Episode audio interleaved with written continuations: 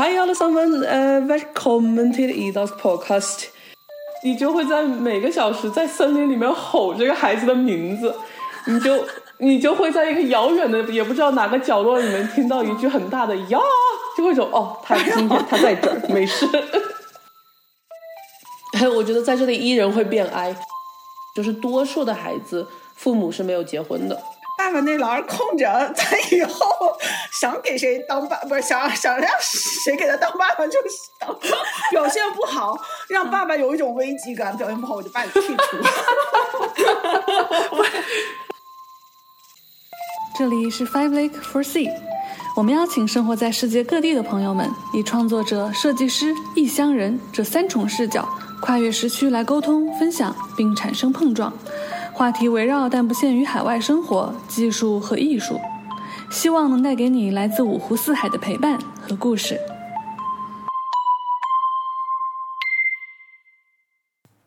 大家好，我是主播胡点。本期呢，我们请到两位生活在挪威并且都有这个教育学背景的朋友，聊一聊关于挪威的。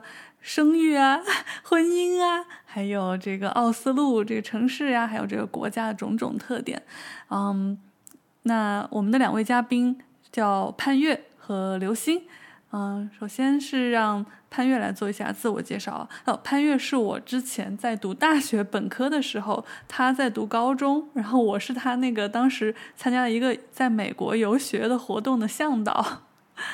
对我和点点认识就是一三年去游学，对吧？我记得我们当时去东海岸去了好几所大学，然后去不同的城市看了一圈。本来高中读的就是国际班嘛，所以就也没有意外，本科的时候就去美国读大学了。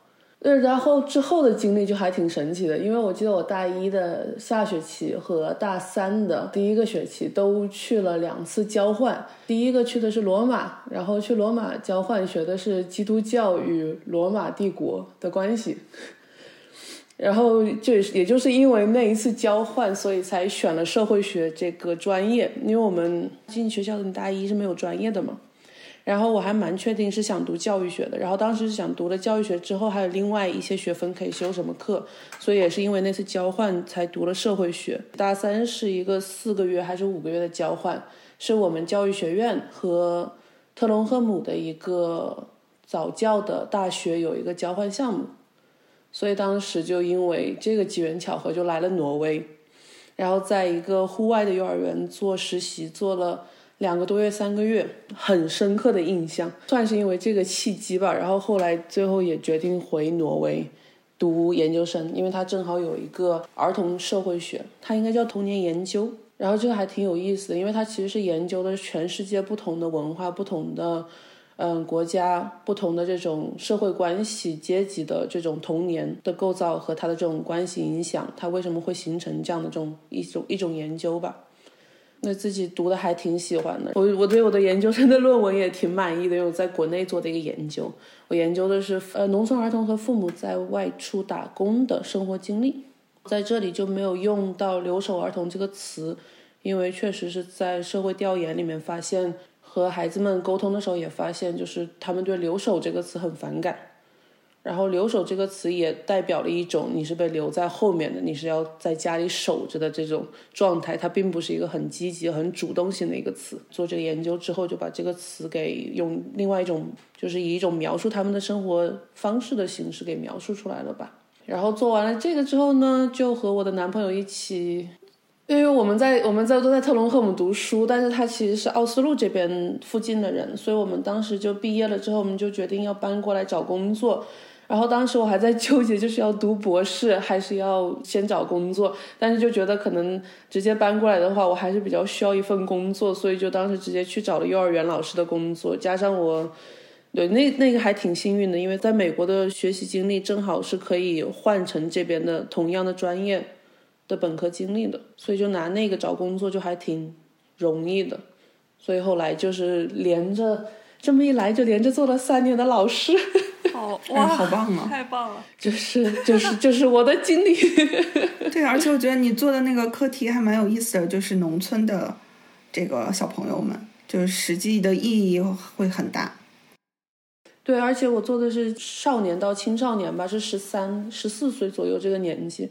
然后就就这个研究真的挺有意思的，因为主要是根据他们的这种自主能动性，包括他们对这个他们自己生活的一个剖析和理解嘛。当时我在他们的学校，因为他们是个寄宿学校，所以我在他们学校是住了一个多月，就还对，就挺有意义的。就其实有点像田野调查，加上这种访谈和每天的这种课间观察什么之类的。哎，好厉害！没有没有，真的真的，刚入门的就是学。而且你现在还在这边的这个是幼儿园是吧？对，我在幼儿园工作。对啊，你有这个理论上面的基础，外加这个实践上的经验。对自己带娃，这真的是理论加实践的结合。其实我嗯，我还挺纠结的，就是要不要之后再回去做研究，因为我真的蛮喜欢做学术的。对，不过先生孩子吧，先生孩子，对，先先先先放 先放我的产假。预产期在在什么时候？快到了吗？我预产期是二月份，然后我现在是等于是休孕假吧，就是等于在家里，因为他这边有一个就是如果你的他这边有一个福利是说，如果你的这种工作环境他要求很高的，有很高的体力要求、心理压力要求，就可以休这种孕假。然后我后面产假的话是休到十月份，就是我休大概七个多月，嗯，半年多一点。对，然后我的男朋友在休到一月份、二月份，休到二月份，他在休四个月的产假、孕假、育儿假、育儿假。对，我觉得挪威的这个福利真的特别好，就北欧的国家都有这种育儿假嘛。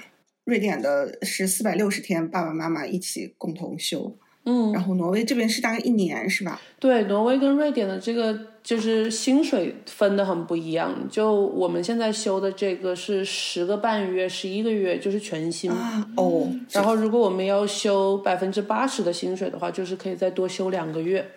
但是我们好像就是算了一下，就你其实休全薪，然后你再请一个月的假，其实是比八十更划算的。对对对，哇，精打细算。当然，挪威的生活水平太高了，这个成本，对对对对，等会儿我们就是要聊的。对，那我们先做完自我介绍吧，不如。对对，好好。对，嗯嗯嗯，对，我是。一一年的时候，在国内的高校工作，我当时是拿了三个本科的学历，一个是英语教育，一个是应用心理学，还有一个工科的。所以我当时工作就工作在一个跟石油相关的学校里面。然后一六年，我拿到了瑞典政府的一个全额奖学金，我就去哥德堡大学读硕士，当时读的是教育研究。然后一七年的时候开始准备申请博士。因为我出国之前就已经准备好了，我要之后读博。当时本来想的是留在本校，老师找好了，也拿到了奖学金，但是拿的是我们国家的，就是 CIC 这个奖学金。但是因为当时 CIC 的奖学金给的钱不满足瑞典高校的他那个最低的标准，我没有办法，就只能改派。因为教育系大家都知道没有什么钱，就所有的钱可能都是老师申项目，但是老师的项目要用到。他们自己的钱，所以没有额外的工资给我，我又要做自己的项目，就没有办法，只能改到其他的国家。就当时找了好多，什么荷兰的、比利时的，就都看了一下。后来就去到比利时，找到我博士的那个学校，然后中间又两次回到瑞典，算是访学吧，就跟着我硕士的导师又做了一些模型啊，做了一些项目。去年九月份的时候，博士毕的也九月末。然后十月五号就基本上就隔了不到一周的时间拿到了这边博后的 offer，嗯，然后就开始准备各种申签证、找房子，然后搬家、行李。就因为在欧洲很多年了，就是去年是第七年还是第八年，就超多的行李。我找了一个搬家公司，十九个箱子，就大概是 这么大。然后我又自己随身带了五个箱子，坐飞机过来。我天，简直就就好疲惫啊！我是十月三十号，对，十月三十号到的这边，十一月八号就去警察局办完所有的这个手续了，就可以工作了。就是等于是就休了一周的假，就紧着在这边开始上班。哇，嗯，我的合同是两年的嘛，所以就所有的事情都非常的紧张。刚上班第一周就开始处理所有的工作，因为我们要收数据。因为我现在做的项目是六个国家，欧洲六个国家关于小朋友、小学生的数学动机，什么东西会影响嗯他的这个学习的动机？从学校的层面，从老师的层面，从家长的层面，从个体的层面，因为涉及到的学校非常多，所以就有大量的工作要做。我们要从收数据开始。就是设计这个问卷，然后联系学校、联系老师、联系学生的家长，他们愿不愿意让小朋友参与这项调查？嗯然后就要又要找研究助理，研究助理基本上都是本地的学生，就是硕士生，他们去发这个问卷，然后收回来之后要给大家匿名，把他的名字涂下去，我们要要输入电脑，输入电脑之后要开始分析，对，现在就开始进行分析这个步骤了，对。也很有趣，你做的事情。就反正基本上 就都是围绕着这一个主题，都是跟教育相关的，就一直在做。就感觉你们都是找很早就找到了自己那个内心的热情。其实刚刚说了这么多，我觉得特别好的一个开头，就是看你提到那个挪威生活水平很高嘛，那。我我们这个播客五五湖四海一般呃会以一个呃城市来，那我们这这一期就是想以挪威做一个切入点吧。嗯，就我有个人来觉得，说我其实没去过挪威啊，我之前只去过马尔默，去过瑞典，去过斯德哥尔摩，嗯、当时就对那个北欧的感觉印象就非常的深刻了。然后当时他们说，啊，挪威人比瑞典人更冷漠，这是我唯一的印象，就是 OK，瑞典人已经很这样了，然后挪威人还要更冷漠，这是什么感觉？对。呃，所以就聊一聊挪威吧，我们就从挪威开始。那个，呃，用三个关键词形容一下你们所在的挪威，奥斯陆是吗？我在奥斯陆。嗯，刘星应该在奥斯陆，我是在奥斯陆的外面。就其实我这地方还挺村的。嗯，就是奥斯陆旁边的一个一个，就是近郊吗？算是一个很很普通、很常见的奥斯陆小镇，呃，挪威小镇的这种状态。但是但是也不远，对吧？对，不远。我坐火车的话是三十五分钟、四十分钟到奥斯陆。哦，啊，那这个对啊，就相当于还在城市周围。但是我住的这块区，我们好像总共也就才四五十栋房子，很安静，很适合生活。对啊，那正好，你俩可能会有点不一样的印象，对就是对你你们住的地方。那那就谁先说？我先说吧，因为我刚来一年，所有的印象可能就是很表层的。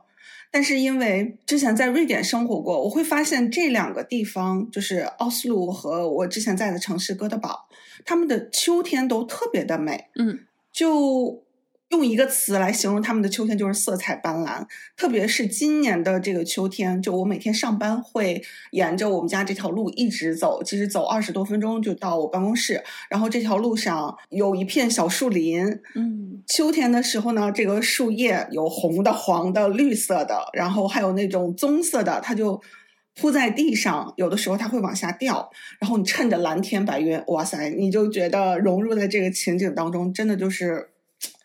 像一个仙境一样，对它的秋天真的非常美。美，还有一个词来形容，就是我觉得比较清冷。嗯，虽然我是一个东北人，然后在在瑞典也生活过，从小生长在东北，但是我觉得奥斯陆的冬天，哎呀，就是它不是冷，它有一种，就可能我太久没回东北过过冬天了。我从比利时搬过来之后，我会有点受不了，就是那种受不了，是我在比利时从来没有穿过毛衣在冬天，啊、到了，对啊，我就穿个大衣，因为那边零下，就是冬天的时候气温最低最低也就零下一二度，哦，大部分都在十度左右，对啊，但是我突然之间来到这边，我就会觉得，哇塞，还是有点冷，那种冷跟东北刺骨的冷不一样。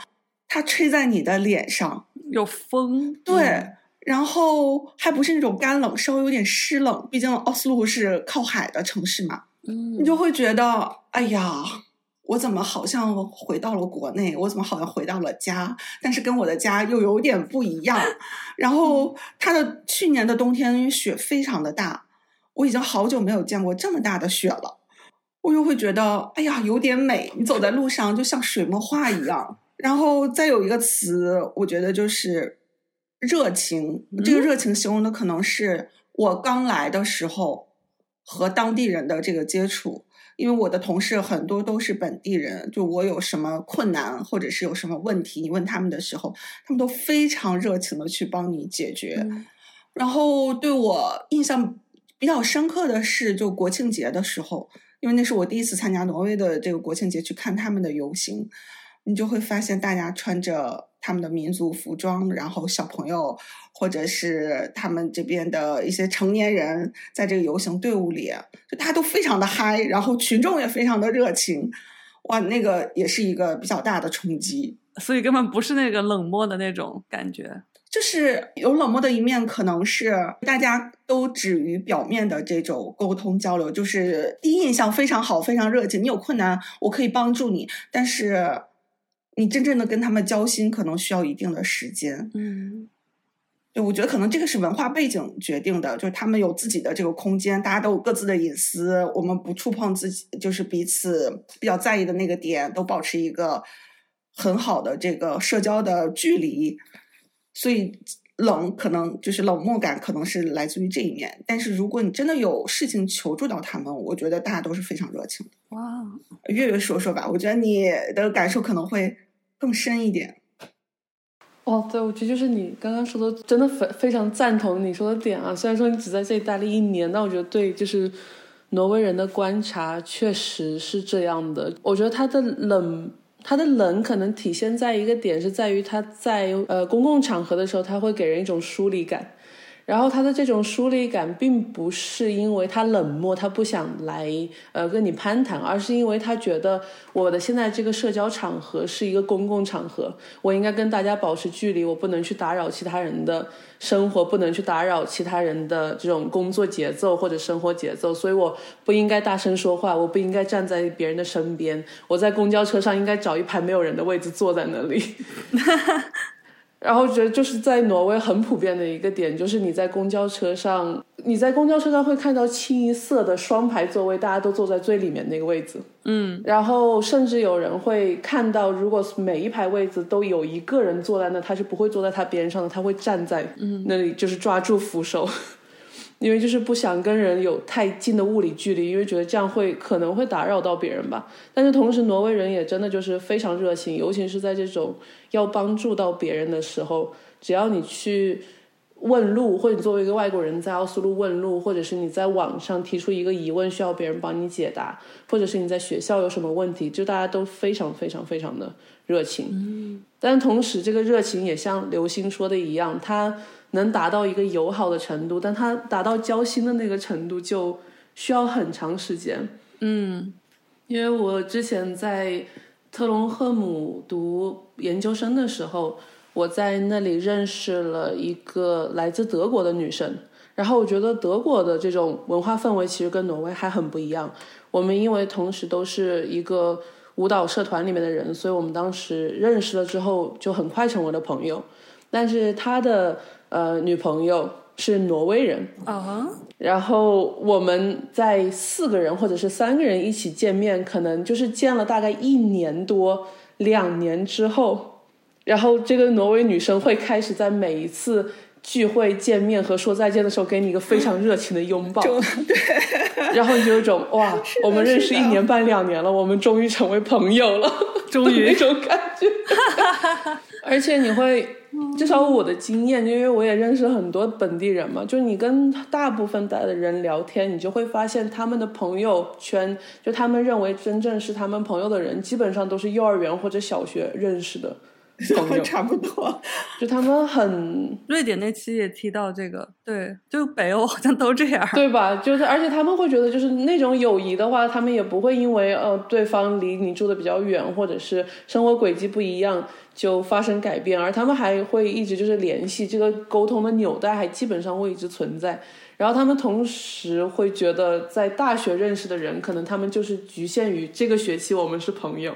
下个学期我又去认识新的一波人了。嗯，对。然后我自己写的词会有点不一样，我写了三个词。第一个词其实跟流行说的很像，就我写的大自然。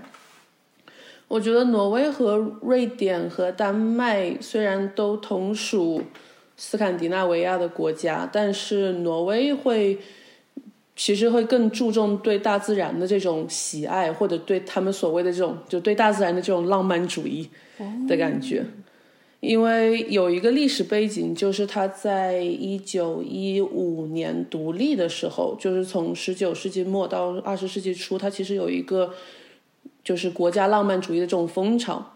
因为挪威之前一直是属于不管是和丹麦还是和瑞典，都是一个联合统治的状态，所以他就有一种我要独立出来，我要找出我自己国家的身份认同感和身份特征特色。所以他们找的就是所谓的 freeluft，就是大自然。然后你就会发现，挪威人好像虽然不是所有人都很会滑雪，但是所有人都要说自己很爱滑雪。然后确实，这里大自然的馈赠很多吧，因为我会觉得这里的生活其实很有一种时令节气的感觉。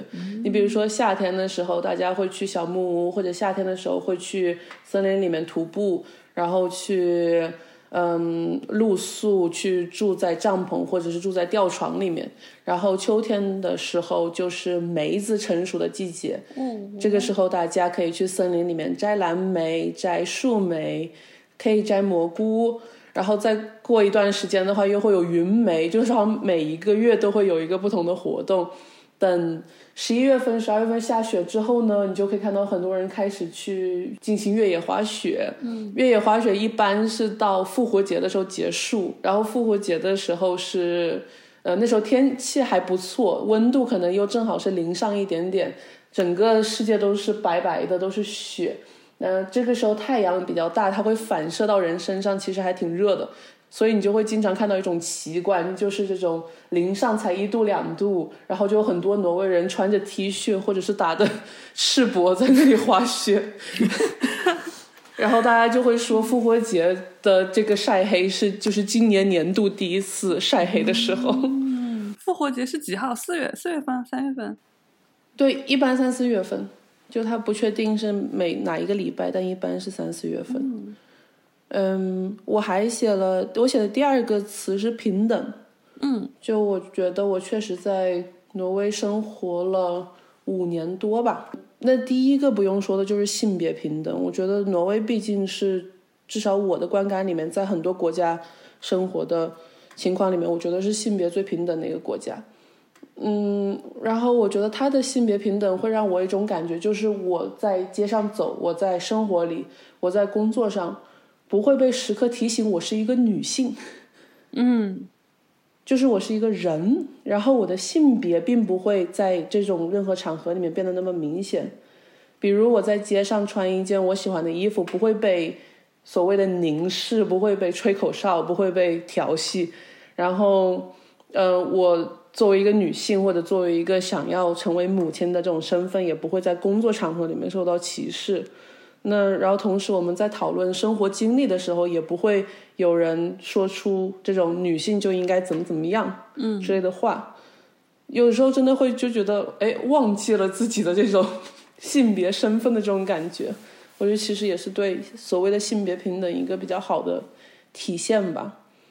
然后还有的平等，就其实讲的是这种社会机会的平等。挪威其实还是算一个叫什么？它应该叫社会社会主义资本国家，就 socialist capital country。嗯，就我觉得它的社会主义体现在你会发现，大部分的机构、大部分的教育机构、医疗机构，它还是以公立为主的。嗯。那公立的话，其实是强调了一个平均平等的这种机会。你的孩子不管是在哪一个家庭长大，嗯，虽然说没有办法实现完全的平等，但是这个社会还是会努力达到一种，嗯，不会让孩子在阶级里面固化，不会让一个穷人家出生的孩子没有上学的机会，没有读好大学的机会，这样子。嗯，确实对平等的感触挺大的。然后我最后一个词写的是稳定，嗯嗯，因为确实大家很多人都讨论北欧的福利呃系统吧，北欧的福利系统，我觉得给我最大的感受就是会让我觉得生活再差也差不到哪去，嗯，因为你会觉得，嗯，它它保证了你的基本收入是可以让你正常生活，可以让你正常的进行育儿，或者是你有想要有家庭意愿的人是可以组建家庭这样子。这一点会让人觉得，我只要去按照他说的去做，去，比如说像我马上要产假，我就去申请产假，然后我明年就去给孩子申请幼儿园的位置，就这些事情它是顺水，它是顺其自然的，它不需要我去做什么特别的努力。去给我的孩子争取什么东西，嗯，就会给人一种很稳定的感觉。嗯，我觉得你刚刚说到顺水，我我的马上脑子里的比喻就是，我觉得可能现在在就是发达国家，就是你就是一个顺水嘛，你就你什么都不做，你也可以顺着它，就该该干嘛干嘛的事情，你也可以活得很好。但是如果是还在发展中的这样的，或者是动荡中，就是在变动中的这样的社会的中间，可能大家就会啊，我要我要努力挣扎，阶阶级跃升。对，确实是，就是你刚刚说的，就是逆水行舟和顺水行舟。我觉得你这个感觉就特别的躺平，就特别的舒服。不愧是北欧五国那个就人类发展指数最高的国家。对，可能他说的幸福指数就是在这里吧。虽然说冬天真的大家都很容易抑郁，冬天大家都很容易难过，但是就是这种你生活里面如果有什么大灾大难的话，会有人帮你兜底，这种幸福指数是可能是它的体现。下限很高。是的，是的。对我特别支持刚才月说的性别平等的这一块儿，因为我们现在做的这个研究。有很多都是考会考虑到小朋友的很多因素，包括性别，包括他的家里的藏书量、父母的这个教育水平。我们在对比其他的国家当中，我们发现北欧的五国是相对性别来说跟其他国家比较是最平等的。然后男女生的这个，比如说他的成绩、他的表现、他的一些什么呃自己的这个认知。他的差性别的差距是最小最小的，然后这五北欧五国里面，其中挪威是相比于其他四个国家又是表现最好的。嗯，对，我们在对最近刚做的这个研究，正好体现了这一点。而且包括之前他们所用的这些数据所做的研究，也都体现了，就是北欧的这几个国家在性别平等啊，包括他的上学的机会或者学校的选择权上面，超出很多其他的国家在平等这一方面。嗯，那你们说那个北欧的这几个国家的是是指的五国吗？是瑞典、芬兰、丹麦、挪威和冰岛吗？嗯，对，就这五个国家。哦，只能听你们说完，我觉得。就是特别羡慕，但我可能是因为之前在在在瑞典生活过，所以在就是对比瑞典和挪威的时候，我就没有发现特别大的不一样的点。嗯，所以就我觉得瑞典也很平等，然后这边也很平等，就是可能唯独不太一样的是对于教师的这一方面，就比如说在瑞典，他的小朋友或者学生的权利。是特别大的哦，嗯，就是尤其是在小学或者是初中的这一面，比如说在这个课堂上面，小朋友对老师有非常大的意见，或者我不喜欢这个老师，我直接可以给校长或者是找他的上一级领导去说这个事，那很可能对这个老师的影响就稍微大一点。然后挪威这边，我觉得会稍微好一点点，嗯，就是他的教师的满意度没有那么低。然后小朋友对老师的这个尊重性，或者是家长和老师的这个沟通性会保持的好一点。嗯，太有意思了。你说的这个就是学生的这个事情，让我想到，就是我以前就是包括我们中国的文化中间一直都是要尊师重道，对吧？你要一直要对老师特别的尊重，甚至是我很很长的时间内，我对老师都是一种害怕的情绪，特别怕老师。是的。然后。对我冲击特别大的是，有一次我去上一个那个数学培训班，然后可能有个什么富二代之类的吧，然后，然后当时上上课的时候，老师在写黑板，然后可能说一个东西没说清楚，当时 那老师说听懂了没有？下面有个学生说没听懂，老师说没听懂，自己回去看书，然后那个学生就说。服务态度怎么这么差？然后我当时直接就震惊了，我就想哇，就学生竟然可以这样和老师说话。然后我就想听一下，就是你刚刚就是在那边的小朋友，他们跟老师的这种关系，就是他不会觉得我要被老师管，就他不会觉得说老师是我的管理者，那他跟老师的关系是什么样的一种？就是一个比较平等，因为之前我们在看这个，比如说看探索一个国家的文化背景，它可能有不同的维度。其中，比如说这个国家是集权制国家，还是一个比较就是这个平权式的国家？那我们亚洲国家，包括日本、呃韩国、新加坡，包括我们中国，这个都是一个。就相对集中一点的，然后这边的国家就都是比较平权。首先这一点可能就影响了他们的这个观念，然后再有一点是集体主义还是个人主义？嗯，它有一个维度是指的这个方面。那亚洲的大部分都是集体主义的。那在课堂里面，那我们就说，可能老师会觉得你这个小朋友要是不听话，你会影响你整个班级的这个成绩，我可能给你平时的分数这个就不太高。那在这边可能。小朋友产生的观念就是，我们和大家都是平等的，和老师也是平等的，和同学也是，所以就不存在说我一个人表现不好会影响整个班级的这个成绩，或者是控制我，你说我，你对我怎么怎么样，应该是不会存在的。因为我觉得确实确实是流行说这样子，包括我自己在工作的时候，包你像在幼儿园里面的话，他不会叫老师。对吧？他小朋友叫我的话是叫月，哦，然后我也叫他们是叫他们的名字，对，就这一点还挺不一样的。然后我之前带了两年的小班，小班就是一到三岁，那那这个阶段的话没有很多的互动沟通，对，有很多互动，但没有很多语言上的互动。但是像我现在在大班待了一年多，大概是三到五岁的阶段吧。就每天有很多很多语言沟通，每天都在跟孩子聊天，嗯，你就会发现他对你的看法，他不会觉得你是一个权威的人，就他不一定是要完全听你的，嗯，但是我们在班上的话，就会强调一种应该叫互相尊重。就是我去尊重你的表达，我去尊重你想做的事情，但是我们不可能一整天都去尊重你想做什么，因为我们毕竟还是一个班级，我们班级里面有二十个人，二十个人加上三个大人，我们二十三个人每个人都有权利去表达自己想要做或者想要去说的话。那这种情况的话，大家都要对彼此做出妥协和让步和宽容和谅解，对吧？所以经常跟孩子说话的。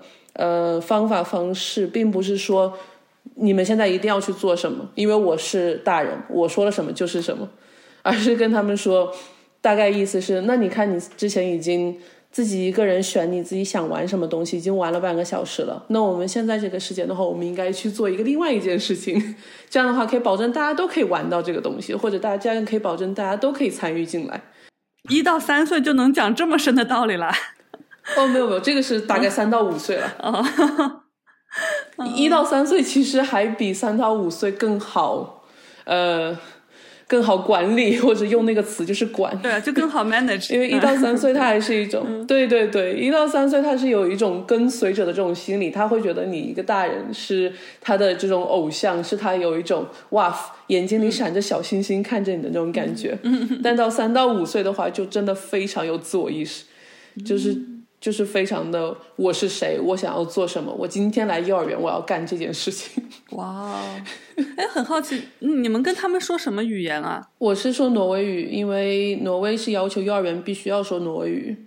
哦，除非是国国际学校，就是这种，嗯，他有有要求说英语的学校，但大部分的教育大纲它是规定要说挪威语。那刘星，你平常的工作中也是？因为你不是换了很多国家嘛，那你应该不太会说挪威语，那怎么办呢？嗯，英语，因为就是大家知道你不太会说挪威语，所以大家都在跟你说英语。但是也出现一些问题，比如说，嗯，我工作的时候，因为我们要收数据嘛，那你收数据去学校，那我可能就不会去，因为我语言不行，所以只能雇研究助理去帮忙收这个数据。再有开一些组会的时候，因为组会。他们涉及到很多挪威国家的这整个学生的数据收集，那他们像他们的一些政策、一些规章制度都是拿挪威语写的，我又听不懂，所以这个在工作上面确实是有很大的问题。然后包括尤其像我们这种专业，就人文社科类的，特别是教育行业，你要面对很多很多人，包括你下一步找工作的时候，他可能都会要写我要你达到挪威语的一个什么样的水平，你才可以投我这个简历。所以，如果不学挪威语，我觉得你想留下或者想融入当地还是有点困难的。对，大概越越你学了多久是学到一个差不多的水平？你觉得就是这个语言难学吗？嗯，我觉得还好，说实话。但是，但是我也有一个捷径了，就是我因为我在幼儿园上班嘛，因为幼儿园的小朋友的话，他是一个非常天然的他们也要学对学习语言的环境，嗯我陪他们一起读书，陪他们一起聊天。加上我一开始是带的一到三岁，一到三岁的话，语言要求没有那么高，但是同时我也觉得，我先是在研究生的时候读了一年半的挪威语，因为这边的研究生是可以给外国人开放免费的挪威语课程的。学了一年半之后，确实是学到了他的 B 二，B 二就是所谓的找工作需要的那个等级。但是说实话，就是我目前的挪威语水平和我当时刚拿到 B 二去找工作的水平，我觉得是天差地别，就是完全就完全不是一个概念。因为我现在的水平是，我觉得就说的是确实挺好的，在工作场合里面是没有什么问题的。但这也确实是因为工作的这个场合，他给你提供的这种磨练，给你提供的机会，会远比你上一堂课要高很多。语言这个东西，你要是不练，就基本上全忘。对，真的是，真的是，而且你这种平时跟同事聊天什么聊到的这种社会话题，各种普通的那种内容，搞笑的或者严肃的什么之类的，这个都还是就是所谓的社会融入的一个标准之一吧。那你可以说一句挪威语，说那个欢迎来到五湖四海播客吗？或者就类似的，不一定五湖四海不一定要那个完全说出来。对 Ja, eh, ja, jeg kan gjøre det. Em, hei, alle sammen. Eh, velkommen til Idas podkast. Og vi har jo tre stykker som sitter her, og to er akkurat nå bor i Norge, og så det er en som bor i Singapore. Hvis jeg tar det riktig. Og jeg håper alle koser her i dag, og da får dere høre hva vi prater om. 哇，你说的好棒啊！基本上就是挪威人感觉在说一样，真的好棒。对，其实不知道你说了啥。 呃，就是 大概说就是大家欢迎来到我们今天的播客。然后我们有两位现在住在挪威，然后一位住在新加坡。新加坡希望大家能够 听到新加坡了，嗯，享受我们今天聊的内容。太棒了，太棒了！那我们要不继续聊一下那个刚刚，其实你你自我介绍的时候，我就已经特别想问这个，就是你说你当时为什么会来这边的契机，就是等会儿你们俩都可以说一下，就是打开这个机会的一扇门，可能对你来说是你那个美国读本科的时候参加了这个是个户外幼儿园的这个对，就体验，然后对你特别的冲击。对，你可以讲一下这个具体的为什么这个户外幼儿园对你影响这么深？对，因为我我在本科的时候读的专业就是早教和家庭研究嘛，所以我们的教育专业的话，嗯，也会讲一些各个国家不同的这种教育氛围啊，或者是他们有什么比较特别的教育文化之类的。嗯，所以当时听看到我们有一个去挪威交换的机会，我就很想来，因为确实听说这边对户外、对大自然很重视，然后这个也体现在他们的教育理念里面。嗯，来交换之后，我们是有六个学生还是七个学生，来自西班牙、美国、嗯，匈牙利、荷兰各种国家。当时我们可以选幼儿园，这然后这六个到七个幼儿园里面，就有一个幼儿园是户外幼儿园。我记得当时是有一些有一些人是不想去的，因为户外幼儿园就代表你要在户外待一整天，七个小时左右。这个户外就是不是在屋子里就是户外，只要不在对，就我可以稍微解释一下我们的幼儿园长什么样。就我们幼儿园，首先你这个它有一个栏栅栏，然后你这个栅栏门打开之后，你就会看到一片森林。然后在森林里面有一个小路，然后这条小路你沿着走下去，就可以看到一个东西，它挪威语叫 lavu，它是萨米族人的这种帐篷。就是用动物的皮缝制成的一个大帐篷。嗯，这个帐篷和旁边那个小木屋，就是这个幼儿园或者这个班级唯一的室内环境。呃，就一个帐篷。对，帐篷是用来吃饭的，然后木屋是用来挂衣服和背包的。嗯剩下就是一大片森林，然后森林不一定是有栏杆围住的，但它就是这个整个公开这种区域的话，孩子大概知道自己可以最远去到哪里，他也有自己的一种评估的意识和安全的意识。这个班级是三到五岁的混龄班，每天从早上可能大概七点钟开到下午五点钟。小朋友是中午十一点钟吃中饭的时候会在那个帐篷里面，其余的时间全部在户外。嗯，我就觉得这个真的跟我的之前学习到的幼儿园有很大很大很大的差别，像野生动物园。真的是野生动物园。小朋友好幸福你啊！知道吗？就是我们有一个 app，然后这个 app 是要来数小孩的，我们就每个小时要数一遍。你你就会在每个小时在森林里面吼这个孩子的名字，你就你就会在一个遥远的也不知道哪个角落里面听到一句很大的呀，就会说哦，他今天他在这儿，没事。有点像寻宝的游戏，对对对，就是寻小朋友看你能不能，找到今天十八个小朋友。不会觉得很慌吗？就是会会很累吗？这样？其实很，其实就是不累，而且我觉得和我后来在这种比较偏室内或者是没有这种纯户外的幼儿园比起来，我觉得反而户外幼儿园是更舒服、更轻松的，因为孩子他首先他有很他减少了很多冲突矛盾的时候，比如说在室内大家都想玩乐高，那乐高只有那么多，你不可能十八个人同时玩乐高，但是你在户外的话。他会拿石头，他会拿沙子，他会拿树枝来搭建他想象中的游戏。那森林里面有几百万、几千万个石头和树枝，你就永远不会因为这件事情而发生争吵或者是就是冲突。然后同时我会发现孩子的自主性很强，他会在下雨下雪的时候回到那个小木屋换衣服。嗯然后同时他也会出去跟三五成群的小孩玩，比如说今天他是同样的一个场合，他玩的是城堡和战士的游戏，那他可能明天玩的就是小偷和警察的游戏，然后再后天他可能在那里玩的是过家家。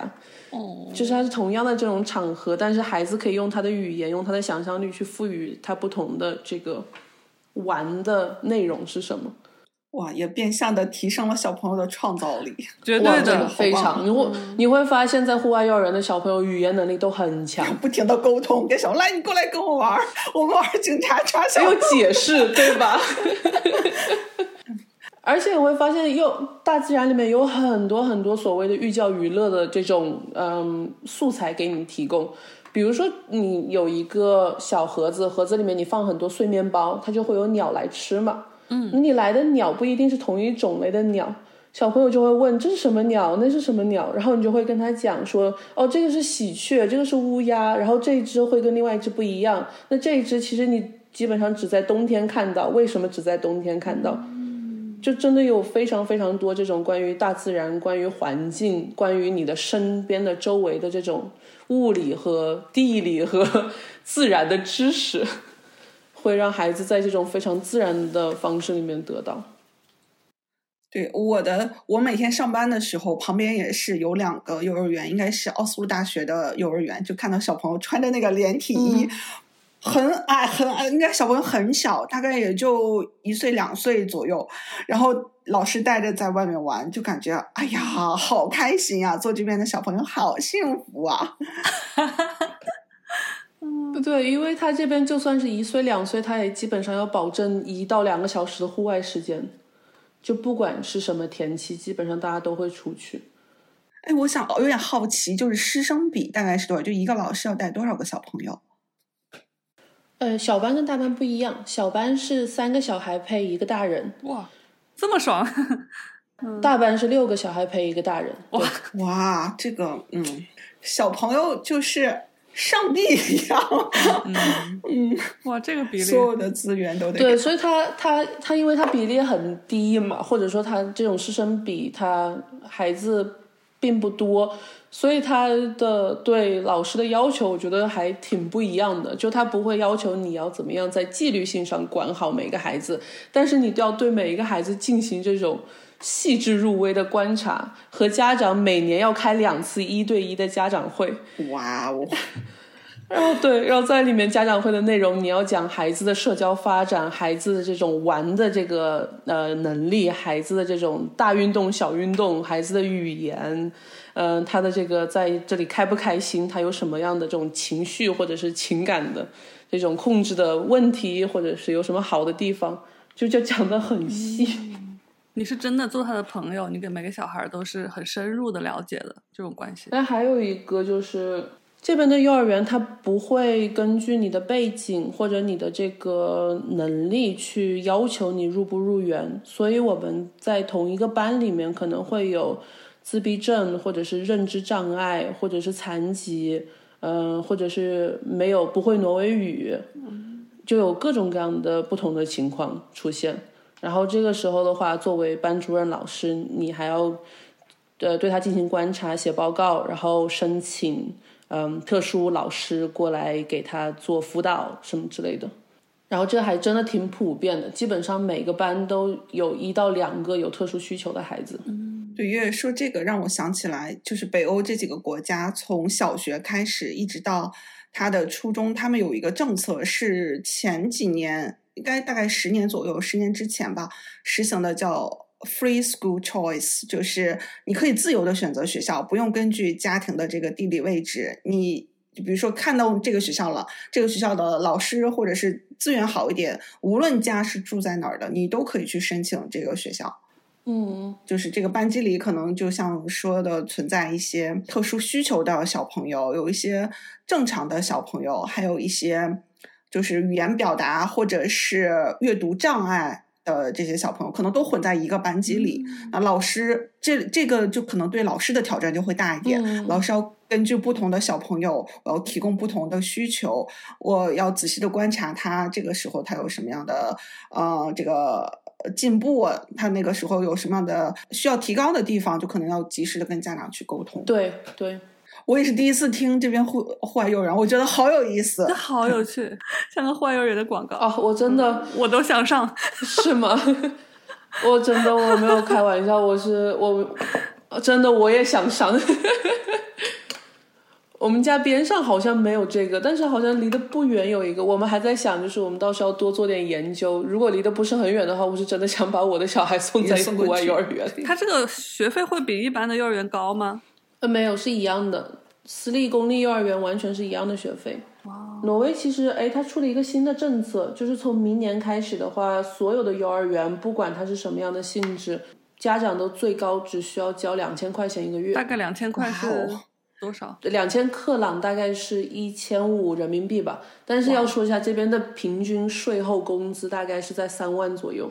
就高啊，挺高的呀。对啊，那不算什么呀，就三万，然后两千。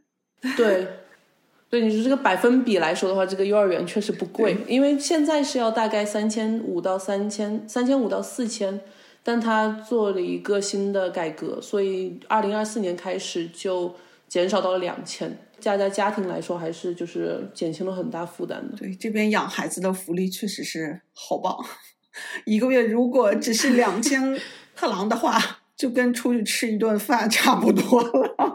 你 稍微吃个几个两三个朋友，吃个稍微好一点的，基本上就两千克朗。而且你知道吗？你如果生二胎的话，两个孩子同时在幼儿园，第二个还打七折。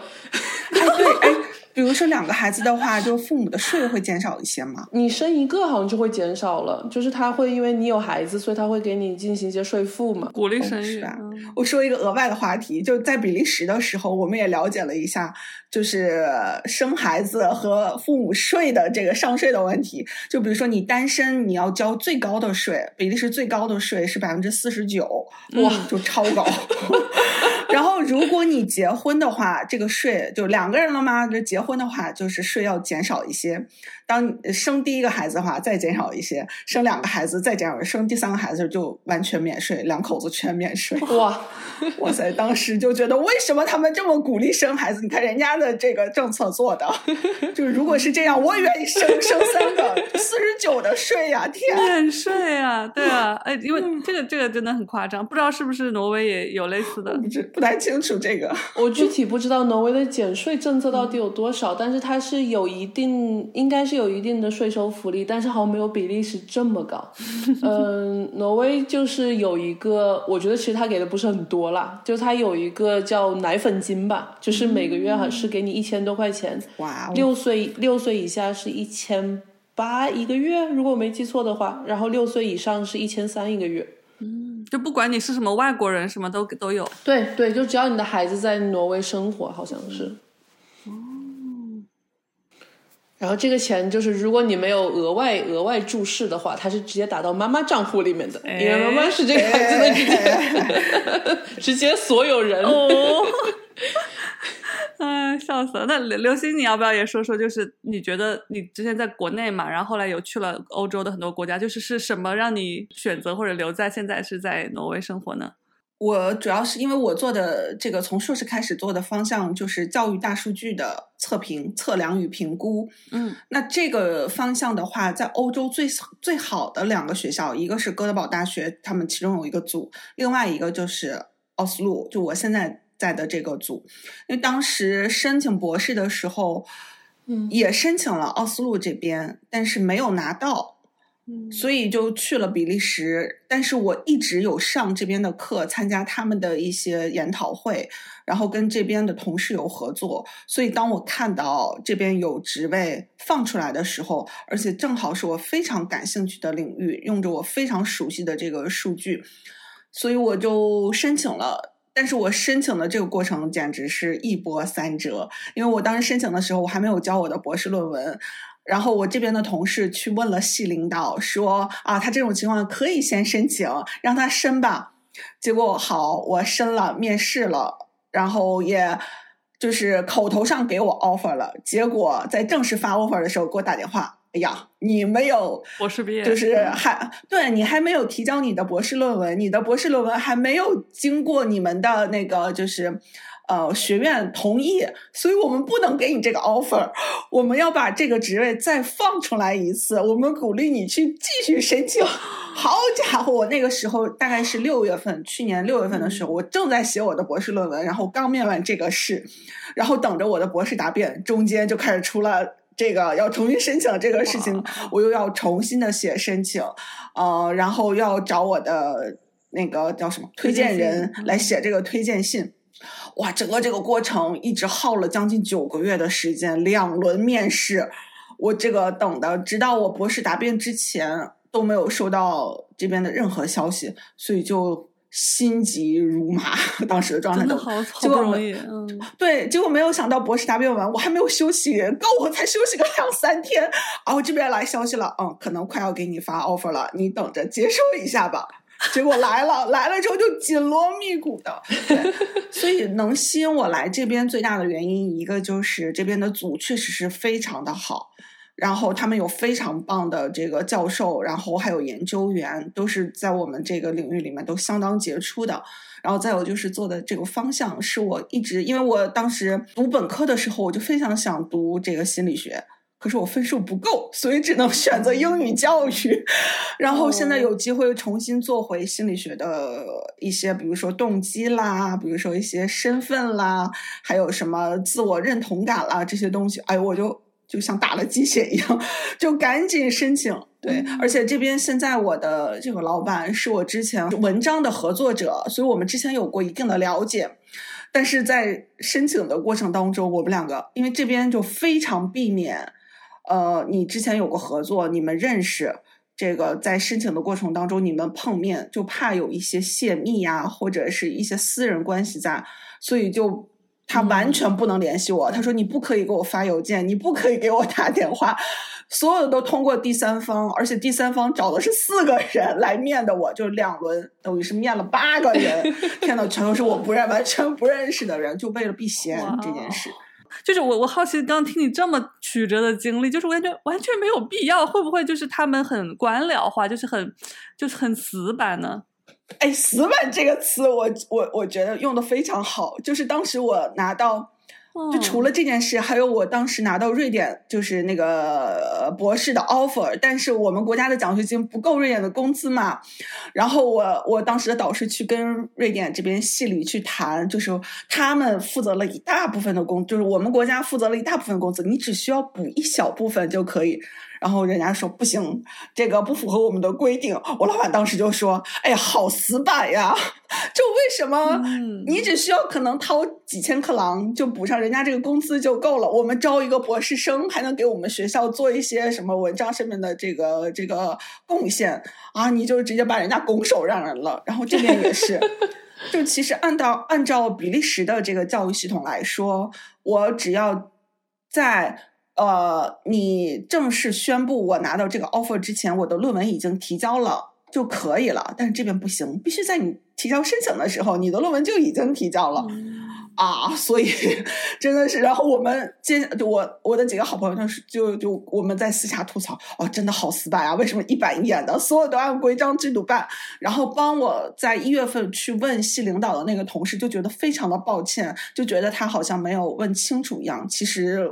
可能只是，就是系领导他们觉得后期觉得这个不是特别好，所以就必须要你提交了论文，你才可以拿到我们的这个 offer。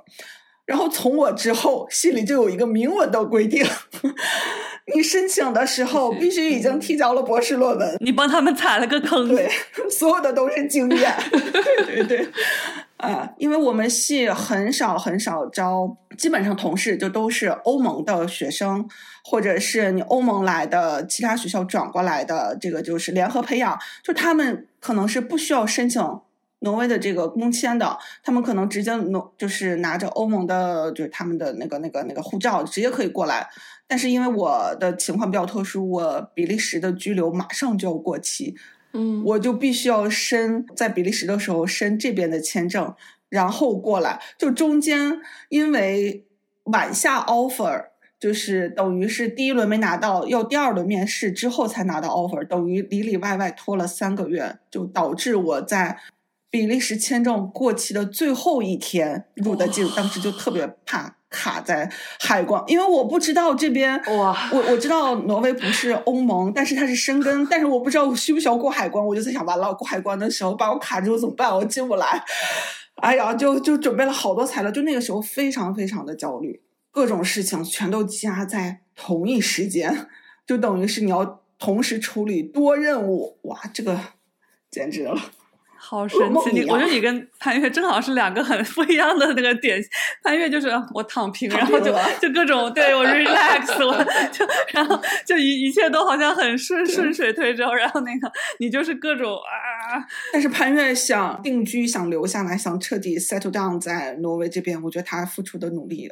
肯定非常非常多，从语言方面，从找工作，对，从和小朋友，我觉得和小朋友的相处压力会非常非常大，哇，真的是，我佩服每一个幼师，我觉得你们都是 超人。对，我觉得有有适应期，对我觉得可能适应了两三年吧。哇，我现在我觉得我种，我现在和挪威陷入了甜蜜的恋爱期的状态，但是我也不知道七年之后会怎么样。对，那我想问下一个问题是，就是刚刚我们其实聊到你刚刚，比如说我提到挪威人他会有这种刻板的一面，对，然后之前也有提到他们的平等啊这些东西，我想问一下，就是关于这里的人，他们有什么样的特点？你们有没有从一些你们的？生活经历中间，比如说和人发生了什么样有有趣的事情，会让你很印象深刻的观察，让你觉得这个是挪威人的一个性格特点，或者他们和和我们至少和中国人很不一样的地方。我觉得一个点是善良，但是这个善良可能我们中国人有，但是他的善良可能是那种很天真的善良。就是我的同事，我的同事可能听到我，比如说就是上半年可能过得不是特别开心，不是特别好。我要代表你去找系领导去谈一谈。我说我不用不用，我自己如果有什么问题，我可能会跟我的直系领导，包括跟我的就是系领导去谈。我说你不用替我出头，他们可能觉得你过得不好，就是他作为一个你的同事，没有注意到你这些情绪，然后可能心里会自己有亏欠感。其实没有的。然后我就告诉他们，其实你不用愧疚。他他有一次听说我这个事情 之后。他说：“哎呀，你不知道，在你跟我说完的第一天晚上，我整夜都没有睡好觉，我就在想，我怎么能帮助到你呢？就就我会觉得他真的善良的，就有一点天真的那那一种。还有还有让我就触动特别大的是，他不会随意的评价别人，就是我们有各自的世界，就是彼此有边界感，有这个度。哦，你比如说，即使你穿着奇装异服，你化着非常浓郁、非常怪异的妆，我都不会笑话你，甚至我可能会拍手给你叫好，甚至我可能在路边给你来一个合照。对他们可能都是带着这种欣赏的眼光，嗯然后你慢慢的跟他们在一起久了，你可能也会形成这一种哦，我比如说我看不惯你的行为，OK，那你就是你，我就是我，我也不太想评价你，大家做好自己各自的事情就好了。就除非可能是关系特别特别特别好的朋友，可能会多说一两句提醒一下。但是如果人家觉得，嗯，我不想愿意改，就人家表现出来比较抗拒的那种那种情绪，或者是露出那种表情了，我可能就会控制一下。好，就即使我们是再好的朋友，我也要就是掌握好这个度。嗯嗯，我觉得对于我来说的话，我觉得比较大的区别是因为我之前在美国在西雅图住了四年多，然后之后又来挪威住了五年嘛，我就觉得美国是人均外向，然后挪威是人均内向。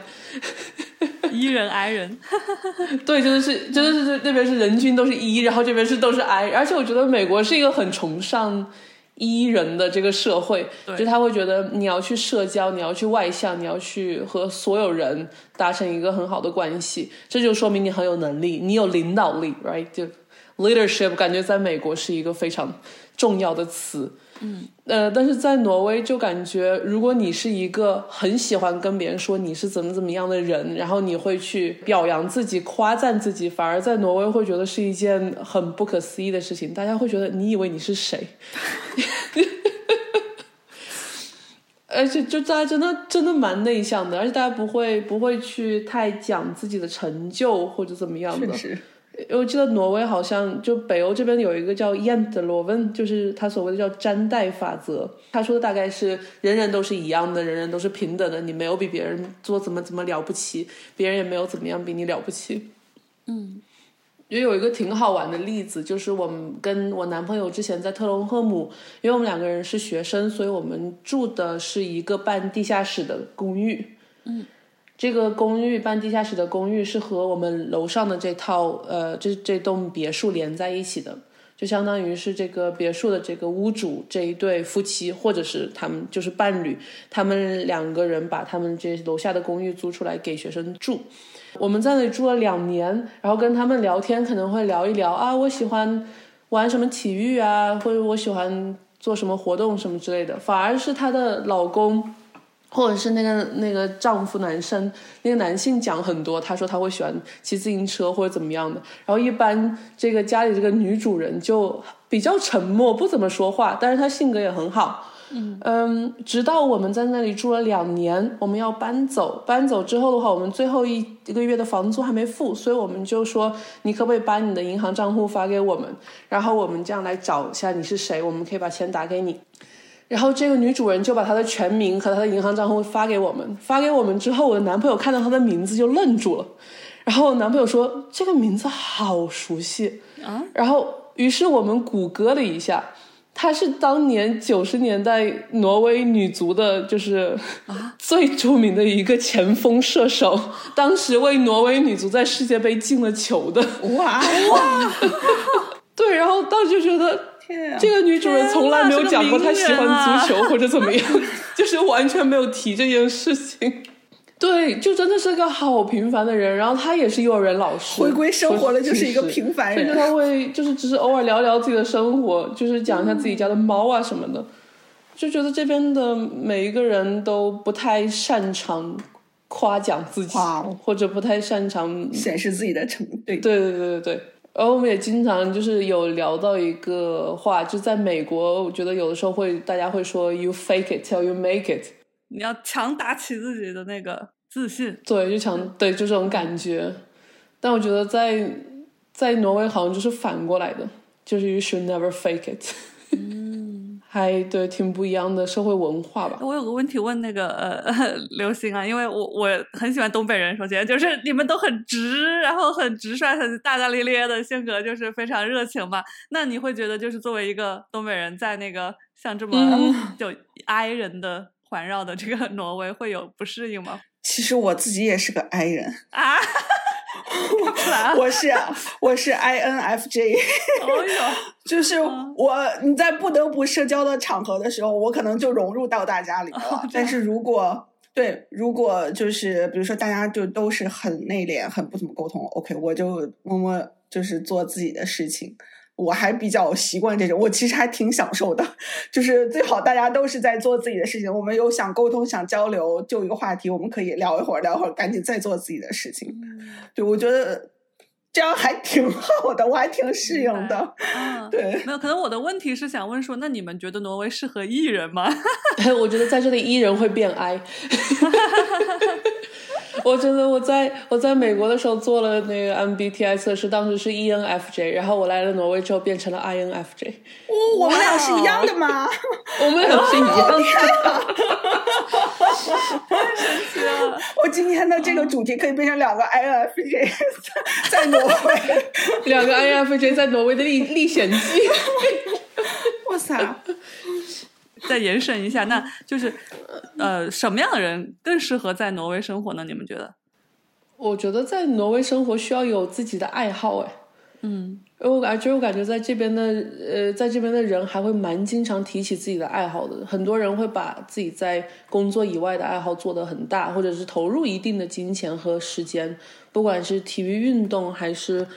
呃，艺术创作或者是一些表演什么之类的，反正就有很多很多不一样的东西。就我觉得你有这个的话，你在冬天就不会孤单，也不会寂寞。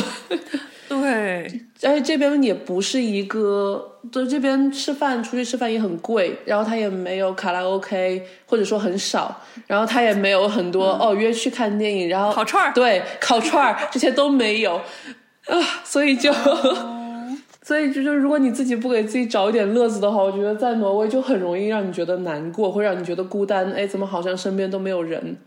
这种感觉。那如果有一个东西去充实你自己的内心，让你觉得，哎，我每天都有想，都有一些念头，有一些盼头的话，可能会好很多吧。嗯。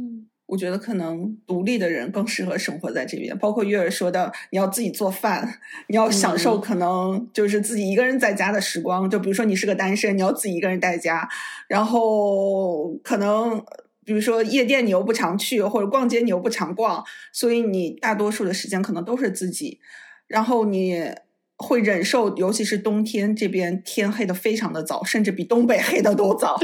然后真的是，就就这个日照的时间太短了。然后你可能要承受这个天气带来的抑郁的情绪。那你这个时候你怎么去抵抗？除了有爱好，然后你自己内心强大，你是一个独立的人，我觉得可能会更适应这边的生活。嗯。对，为什么你们说不能出去吃饭？就是你好像之前有提过，生活水平很高，那就干脆展开一下。哦，对，餐馆很贵很贵，餐馆人均可能就是两百到四百之间一个人。我昨天晚上刚跟朋友去一个中餐馆吃完饭，我们两个人点了三个菜，因为盘很小，花了一千四百克朗。来，我算一下，一千四百克朗大概是多少？将近一千块钱吧。一一千四百克朗，一千人民币，一千人民币。哇，一千差两个九百多人民币，嗯，所以就真的还蛮贵的。好吃吗？问题是，哎呀，就是跟国内的指定是没有办法比了。但是我觉得相比于其他的，就奥斯陆其他的中餐馆还是可以的，就能吃到中餐无所谓了。那那你们就是就是买 grocery 就买买菜也自己做也很贵吗？还是只有在餐厅吃才是这么贵？我我觉得哦，月先生。我觉得买菜很便宜，就是买菜你和你的这个收入对比的话，其实就很便宜。OK，举个例子，我们一般都是拿牛奶啊、面包、米啊，或者是这种最常见的啊肉啊，这个大概是个什么概念？牛奶的话，大概十六块钱、十八块钱一升或者一点五升。嗯，那就是我看一下，十块钱人民币一升，哦，那很便宜，很便宜。嗯，对，然后肉的话，牛肉吃哦，我真的是每天都在买菜。牛肉的话是六十多块钱，七十克了，四百克。一顿饭，对，差不多一斤嘛。一顿饭对，差不多，呃其实还蛮多，两个人两个人吃一斤，那那也不比中国的牛肉贵。对，也不贵。鸡蛋也挺挺 OK 的，鸡蛋是大概三四十块钱十二个。哦，那也不比中国贵。哎，这很这很好啊，这对啊，没有理由去外面吃哈，可以自己做。它人工嘛，对，其实就觉得嗯超市还可以，超市真的不是特别贵。哦，餐馆就是它有这种人工费，就它的服务生，他们服务生是不给小费的，所以它是有一个最低时薪。对我记得好像是一百八、一百九一个小时之类的，它可能跟每个餐馆都不一样，所以就你这个钱要付给厨师，要付给服务员，要付给他这个开开店的钱。而反正这边涉及到人的都巨贵，人工的。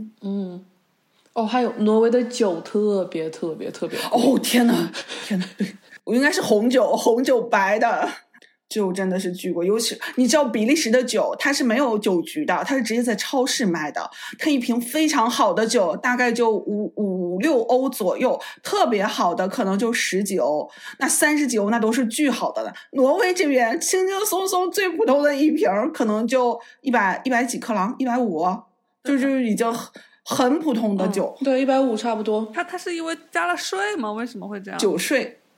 对，它加了百分之百的酒水税。对，就我知道好多同事都是开车，可能周末去瑞典买。真的有，真的有。它啤酒就是三十多克朗一罐，一小罐，一小罐。然后普最最普通的白葡萄酒，可能在德国这瓶酒就卖两欧，然后在这里要卖一百二十克朗，就是十二欧。还要查你的身份证，你是不是满了十八？哎，十六还是十八岁？这边对，还有它四点哦四点七度以上的酒精都不能在超市卖，你一定要去酒局买。酒局的话，周一到周五八点钟关门，周六六点钟关门，周日不开门。嗯，翻了好几倍了。十八十八，对，你是对，而且你要满二十一岁买烈酒，满十八岁买呃五度以下还是十度以下的酒。而且这边住房开销超级贵。我月应该是自己买房了，对吧？我这边是自己租房。我在比利时，我们租的是我和我的室友，我们两个租的是一个公寓，一个公寓大概是一百平，呃，两个人大概是八百五十欧，也就是八千五百挪威克朗。我现在一个人住的是一个三十二平的一个一楼的一个叫什么呀？就是小房子，不包括电，一万三。我去年刚来的时候，因为我没有人口号，就我没有收，没有办法去就自己办电力的这些东西，所以我挂靠到我的房东的名下。那个时候没有政府补贴，我一个月的这个这个电费要干到三千到四千克朗，所以我一个月的那个那个叫什么房租加上电费，大部分要花到一万七左右。我算一下，一万三。我哇天呐，这大部分的工资全给了房子，哦，这这个真确实是奥斯陆的房价房租特别特别贵，对，很小。所以就如果要要留下来，尽早买房吧。买买外面的吗，像我一样嘛，买在旁边的小镇就不贵。可以的，我觉得我觉得挺好的，而且去奥斯陆市中心非常方便，就这个交通公共交通真的好方便。对对对，有有一些这种民生上面的话题，也确实是蛮多人，尤其是他们可以在家工作的话，就算他们是在奥斯陆工作，他们也会住到就是在我这片的区域或者是这个距离，因为这样的话房价便宜很多嘛。而且房子还大一点，就同等的，比如说同样的钱，三百三百万能买一个比奥斯陆市中心大很多的房子。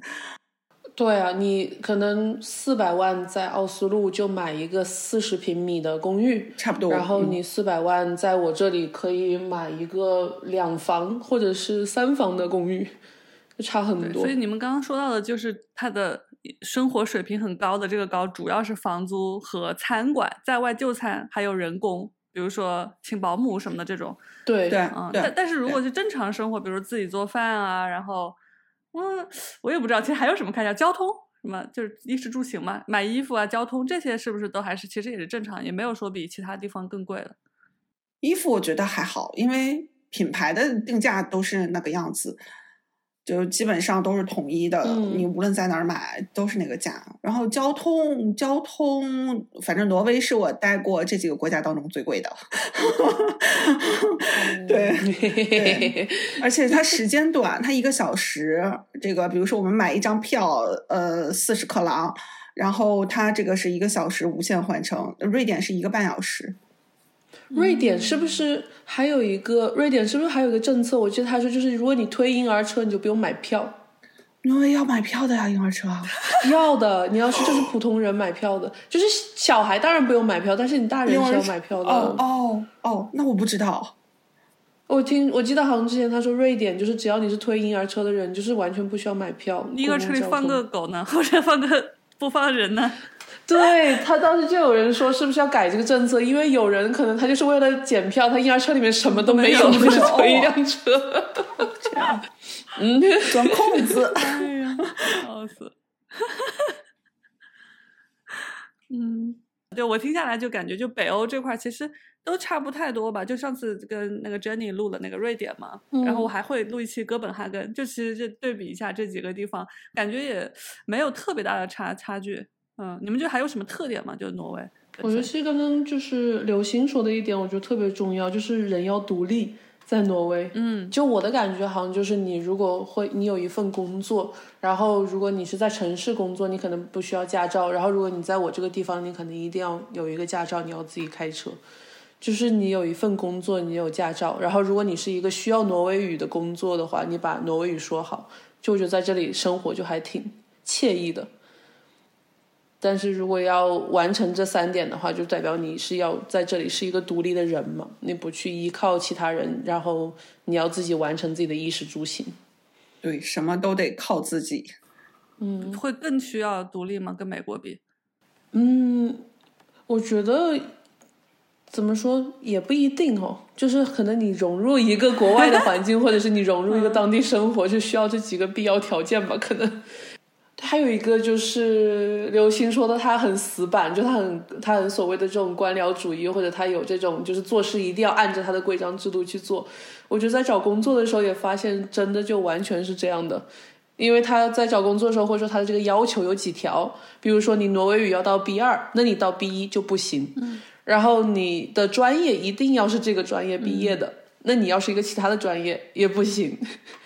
或者说，如果他有十个申请人，他一定就会把这些完全条条框框满足这些要求的申请人放到第一位。这个我要第一个面试，然后再面试第二个，然后再面试第三个。嗯、因为他非常的就是讲究规矩，他不改，他打死不改，一板一眼，完全按照条条框框。可以理解为一种讲究程序正义吗？缺少这种人质的空间。可以说是。我当然又想到一个，就月月刚才说的性别平等的这个，因为我们我看过一个调查是，就是联合国做的，它有一个调查叫 Women in Science，就是科学界的女性。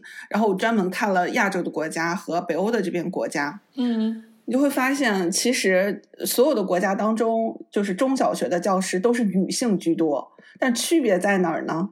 就是可能亚洲国家当中，作为领导人就是女性领导者在，在高校里面，嗯或者是在中小学里面就比较少一点。但是北欧这边基本上就是平等的，就是男性和女性这个比例，甚至女性可能还会高一点，就达到百分之五十一、百分之四十九、百分之五十二这个这个样子。因为我当时在帮瑞典使馆写一个调查报告的时候，我还特意把这个点拎出来，我说：“哎，这个好有意思呀！”就是我就好想知道为什么人家的这个政策会这么偏向女性，为什么他们的女性的领导者，无论是在呃在科学界也好，在这个中小学的教育体系里面也好。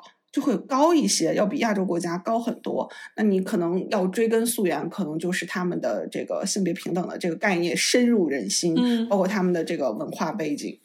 我很好奇的是，因为呃，之前关注美国的这个性别平等的，他们的做法其实会遭到一些人的诟病嘛。就是说，比如说有些企业，就企业是会规定说，高管必须要有，比如百分之多少的这种女性，然后或者是教职人员要有百分之多少的女性。他们这种做法反而可能是对这些女性的一种伤害，因为这，比如说他规定三个那个教授必须要有个是女的，那这时候其实是有很多 qualified 的男性，然后最后就是因为这个。policy，最后选了女性，有可能有这种猜想。那这些女性上上去之后当了教职，那其他人会说，哎，你是因为你是女的你才上的，就反而对这些女性会有一些伤害。我就想知道说，在在挪威就是北欧，他们做的这么好，那他们是具体是怎么做到这个嗯实操上，然后不不产生这种反作用的呢？我感觉我这个可以发一下言呢，因为我的工作领域正好是反过来的，就像刘星说的一样，就是比如说小学女性教师会比男性教师多，那幼儿园就更是，幼儿园是一个其实还是在挪威也是一个女性主导的一个行业嘛。那在我们这个领域里面，就是很明确的在这申请的嗯广告上面写了男性优先，或者是我们会优先男性。这这个时候可能就会同样的条件里面，一个女性和一个男性，他们是同样的标准，或者是，呃，他们有同样的资历什么的话，他们就会优先男性。然后这个跟幼儿园老师也是这样的，助理也是这样的。但是我不会觉得这是对女性权利的一种剥夺。嗯，为什么？因为我觉得，你只有在有更多的男性参与到了这个领域之后，他才会给我们的下一代树立一个更好的榜样。下一代才会觉得，我作为一个男性，我如果是个孩子，一个男孩子，他会觉得，哦，我作为一个男性，我也可以是一个心思敏感的人，我也可以是一个想要去帮助其他的人，我也是一个可以去照顾小朋友，就是婴儿或者是小孩的人。那这样树立这个榜样的目标，其实就是为了我们在这一代的人的生活里面需要设立这样的指标。但可能在过二十年之后，等我们的下一代长大了，他们就对这个指标的设设立没有那么强的需求了，可能就会有更多的人想要来读呃幼教专业之类的。包括我这个学期有一个实习的学生在我班上，他就说他们班现在读幼教专业的。男生跟女生其实差不多，大概有百分之三十五、百分之四十的学生都是男生。嗯，那我觉得这就是一个，它就是这就是一个进步吧。虽然说在当时出现这种指标的时候，会在那那时那刻有一种不平等或者是不公平。呃，会让人觉得我明明是有资历，但是没有被优先选择的这种感觉。但是你放在历史的角度，就放在这种二十三、十四十年的这种角度来说的话，它是一个比较激进的政策，但这个政策也是为了让这个改变能够来得更快。像我们的这个行业，比如说奥斯大学在招博后或者是招老师的时候。它只会列出来你需要什么什么方面的能力，你研究哪一个方向，它并不会要求说性别或者怎么样。所以我们入选的人都会认为，或者是落选的人都会认为你是本身比我能力优秀，我自己是有不足的，所以我是被刷下来的这一波。你能力强，你更适合这个工作，所以你得到了这个 offer。所以我觉得，如果你自己是一个非常正面的想法去看待这件事情，你可能不会觉得说我是因为女性，所以我才得到的这个职位。就你看，我觉得这个可能跟个人的这个想法，跟个人的这个这个叫什么认知意识，还是有一定的关系的。就你如果自己总把自己放在一个我是一个不如别人，我是一个受害者，或者我是一个能力比较差的这个地位，只是因为我是一个女性，我得到了这个位置，你自己本身产生了这种负面的影响，势必你就会觉得这是一种伤害。很有意思的视角，对，就是我们无法控制他那个人到底你是怎么想的，就是你是你是怎么判断到底这个人是怎么被录取的。虽然他就是刚刚比如那个男男幼师的这个案例，呃。他就直接说是男性优先，然后大家好像也没有说这个有什么问题。对，我觉得不会觉得有问题，因为毕竟是一个，对啊，因为我觉得你性别太偏向一方的话，其实就是一件不太好的事情。嗯，他会，他可能是对这这个行业有一个价值的预设，你可能会预设是女性才会更多的选择这个行业。或者什么之类的，嗯，那对于我们来说的话，它也是一个就是引导向一个更加公平、更加平等的环境吧。嗯，其实还有一个点还挺好玩的，就是他们当时说要怎么样吸引更多的男性去选择幼师这个行业，然后发现哎，涨工资。啊，这么的朴实吗？哎，对，因为其实大部分就是，当然，我觉得现在挪威也在不断的进步嘛，对吧？但是你传统意义上还是会觉得。男性的工资要达到一个什么什么水平，他可能不能比女性低太多，或者是他甚至还要是一个家里就是一个赚钱的主心骨，他要赚的比女性多。那在这种情况下，你如果幼教的工资太低的话，大家男性可能就不会去优先选择这个工作了嘛。嗯所以就是涨工资啊，涨完工资之后，申请人就变多。这不就又陷入了那个男性要赚的更多的那个循环里了吗？这不就？但是这样的话，这样的话，其实造福的其实是大部分的在这个行业里面的女性。嗯，就他其实更多的考讨论的一个问题是，为什么同样的本科毕业，这种女性为主导的行业，她的工资会低？这件事情本来是非常不公平的。我觉得幼师是一件巨难巨难做的一件工作，我觉得你们的工资应该非常高，因为这种太难了，而且你们要付出很多的那个情绪价值。对，我不知道为什么这个他会他是怎么去定这个工资的。对啊，那你想这个社会里面，但这你就要说，就是我觉得老师也是一件非常重要的工作，对吧？但是老师、幼师往往不是这个社会里面赚钱赚的最多的行业。嗯，但是社会确实是这样的呀，就是你赚钱最多的行业，你可能是一个在风口的行业，是一个投资项目最多的行业，你往往不是这种做社会最基层、最有保障、最需要的这种工作。从我个人来看，我甚至觉得幼师可能是整个小朋友这个教育阶段是最重要的。他面临的一个是幼师扮演角色是一个启发者，然后你对小朋友各种，比如说智力的，比如说这个行动的，比如说这沟通言语上的，因为你想小朋友在家可能待的时间，刨出去他睡觉的时间可能没有多少，大部分都是在学校里面，在幼儿园跟老师相处。是的，然后老师对他的人格塑造，包括他后期的去去处理一些，就长大之后，比如上小学去处理一些问题，去跟其他的这个同学沟通相处，这都是一个塑造的角色。所以我会觉得，嗯，就就幼师的地位真的是应该，就无论从他的资质还是他的社会地位，都是应该相相应给予一些提高的。嗯，是希望能够看到这个方向、这个趋势吧。对，然后我先拉回去刚刚那个说的那个生活水平的问题嘛，我想问你们，那你们都骑自行车吗？还是就是有有有时候会开车，有时候骑自行车我？觉得在挪威骑自行车是一种找死的行为吧。因为我之前在德国，然后在那个丹麦，大家都骑自行车的。对对对对，我觉得丹麦肯定骑自行车非常好。我知道挪威的这种顶尖的自行车选手都是在丹麦训练的。这为什么是找死？怎么了？呃，就是嗯，至少我自己个人经历来说，就是在特隆赫姆生活的时候，嗯，挪威是一个坡很多的国家，沿海，嗯，山坡、上坡、下坡，然后它从十一月份到四月份都是结冰的路，嗯，你自行车还要换成冬胎骑自行车。就觉得就是经常会听到有人这种冬天骑自行车出现这种事故，然后自己摔倒啊什么之类这样子，非常多。我是不会，我没有资格去谈论这个话题。啊，哦，我那你开开车吗也但我在国内开，在这边不开，那就就很近，嗯上班需要自己的那个车也可以，就就公共交通就够了。我不我不不会骑自行车这个事情，一度成为我导师跟别人 嘲笑我的一个故事。因为我刚到比利时的时候，我导师说：“哦，你想不想探索一下这座城市呀？我这儿有一个自行车，你拿过去让你骑吧，你可以就是好好逛一逛这城市。”我说：“我不会骑自行车。啊 ”你不会骑自行车？奇闻异事。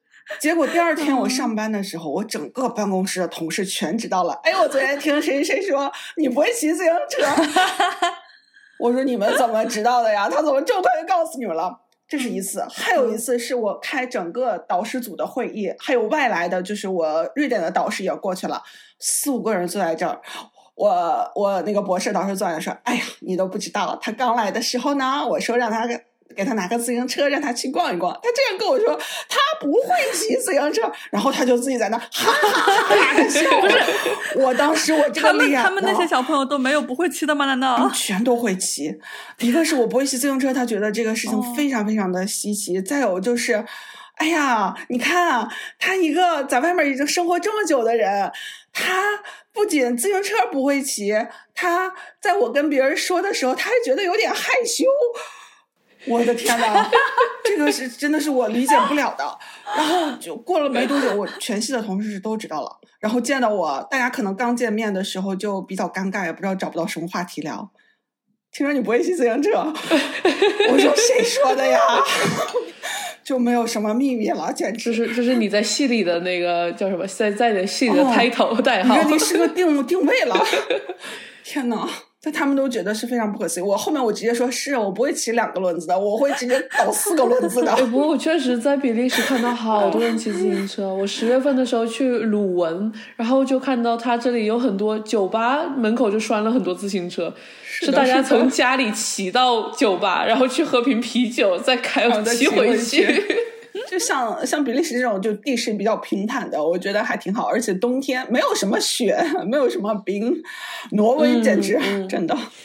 嗯，哎，那都说到玩了，那就讲讲那个吃喝玩乐呗。就是你们觉得那边就除了你刚刚说自己的爱好嘛这些东西之外，一般大家的娱乐活动是些什么？有没有比较好玩的？包括有没有什么最近有什么好玩的节日吗？最近也就只有圣诞节了吧？好吧。哎，我等会儿还想问，等会儿先先八卦一下，你你的那个男朋友是是外国人吗？是是哪国人？对，他是挪威人。挪威人，哇！对我和他交换的时候认识的，他也是当老师，他在中学当老师。嗯，对我我等会儿想问一下，你们是有结婚吗？还是只是？我们没有，我们非婚生。对对，我就是想问这个问题。对，因为没有没有，我我是真的觉得。我也你不是第一个，就上次我录了一期那个瑞典的，嗯，他也他们也没有结婚，对吧？哎嘿，等会儿我们要聊要要搞这嘿 gossip 的话题了。哎，好，聊完你们先聊那个娱乐活动，你们真的觉得没有吗？没有，我们就跳过这个娱乐活动的话题。我要聊一个更劲爆的话题了。没有娱乐活动，我觉得我最大娱乐活动可能是自己在家看电影。OK，没事儿，那就那就没有娱乐活动，完结束这个话题。下一个，下一个就是特别想聊一下，就是婚姻，因为我我认识好多人了，包括我甚至也有美国的朋友，都是就是他们都是嗯，看上去像是传统的婚姻关系，就一对一的，然后他们也在一起生活。也生孩子，完全是这种，但是他们没有领结婚证，嗯，对，所以我就很好奇，说这个是不是一个趋势？然后为什么？为什么你们就是是你们是怎么看待婚姻？然后为什么不领结婚证？我觉得首先有一个，它是一个，嗯，就我会觉得，我会觉得同居和结婚没有区别，嗯。就对于我来说，我的生活的改变是在于我们两个人生活到我们有一个孩子，就这个对我们的生活会造成很大改变。但是同居和结婚它只是一个法律的程序。然后还有一个就是当时刘星讲到比利时，他是说两个人结婚之后会减税嘛？就这个在挪威是不存在的。这个在挪威同居和结婚是享受一模一样的法律条款的。就比如说，我们现在买房，我们的贷款，然后上面写了我们两个人是同居关系，那我们两个人就是贷款直接一半一半的责任。你包括孩子也是，这个还挺好玩的，因为我是我二月份要生嘛，然后我们两个人没有结婚，所以他就不会自动认为是我孩子的父亲。嗯，所以我当时十月份申请我的产假的时候，还填了一个就是认领认领爸爸是谁的这个一个流程。太好笑了！就我要填，我要填他的所谓的身份证号，然后他要收到这个福利机构给他的这个信息，然后他要进去填一个，哎，同意，对，哎，这是我孩子。那他也不会做什么基因鉴定了，就是你说是谁就是谁了。哎，那就要他信任我了吗？这倒没有什么基因鉴定这个东西 了。不是，那这个同居和这个婚姻。为什么要多出来一个同居这么一个东西？就这个概念，我觉得是因为现在非婚非婚同居的人太多了，就是可能从至少从挪威从我的观察来看的话，可能从九十年代或者是两千年之后，就这个比例越来越高。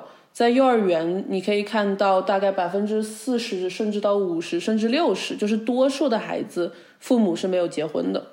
哇。我觉得很大的一个原因是在于结婚这边一般约定俗成是可能父母给你一点支持，但大部分都是自己要花钱去结婚、办婚礼。